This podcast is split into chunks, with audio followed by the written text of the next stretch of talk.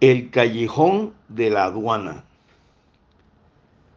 Los barranquilleros que aún llamamos algunas calles por sus antiguos nombres conocemos a la carrera 50 como aduana y fue así bautizada porque desemboca en el emblemático edificio que funcionó como la aduana de la ciudad.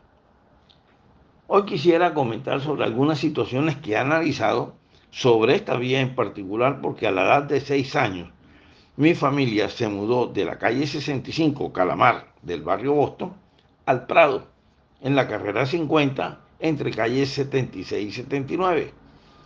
Y ahí surgió mi primera inquietud. ¿Hasta dónde llega el nombre de aduana? ¿Solo desde la vía 40 hasta la calle 53 Caracas? ¿O pique y se extiende hasta la calle 91 donde ésta se estrella con un lote? Porque uno, a la carrera 43 la sigue llamando 20 de julio hasta el norte de la ciudad, pero no sucede esto con otras.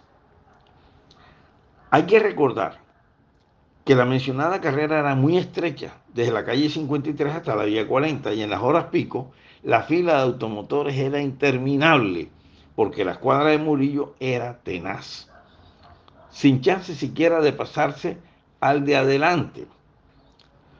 Sugería al director de tránsito de la época disponer de un agente que regulara el paso en ese cruce. Así lo hizo y se mejoró el tráfico.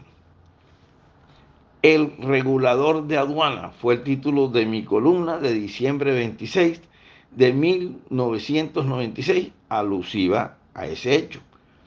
Título con el que procuré confundir y simultáneamente instruir a mis lectores. Dos veces se cobró valorización para su ampliación por parte del entonces municipio de Barranquilla y lo único que se construyó fue un puente de cuatro carriles sobre el arroyo de Felicidad en la calle 48, el cual fue demolido posteriormente.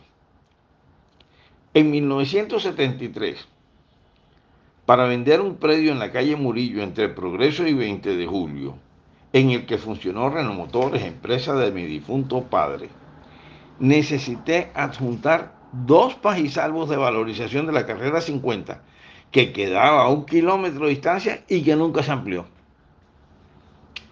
En una oportunidad, tanto Cámara de Comercio como Gremio se opusieron a la ampliación del callejón de la aduana para que la Plaza del Caribe se integrara con esa emblemática edificación.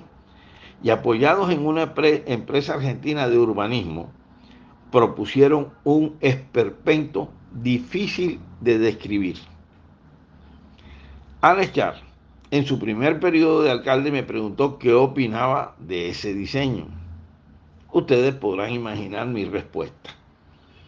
Finalmente, Alex logró los recursos para su ampliación a dos calzadas y cuatro carriles desde la vía 40 hasta la calle 55, donde empalma con el bulevar frente a la iglesia del Carmen incluyéndolo en el proyecto de Transmetro para asumir parcialmente el muy afectado tráfico de la carrera 46 o la Herrera, por lo que la nación participó con el 70% de su valor. Y con el cambio de sentidos viales de las carreras 47 bajando y las 50 subiendo, se mejoró muchísimo la movilidad de un gran sector de la ciudad. Es que Toda calle tiene su historia. Nicolás Renovitsky Renovitsky.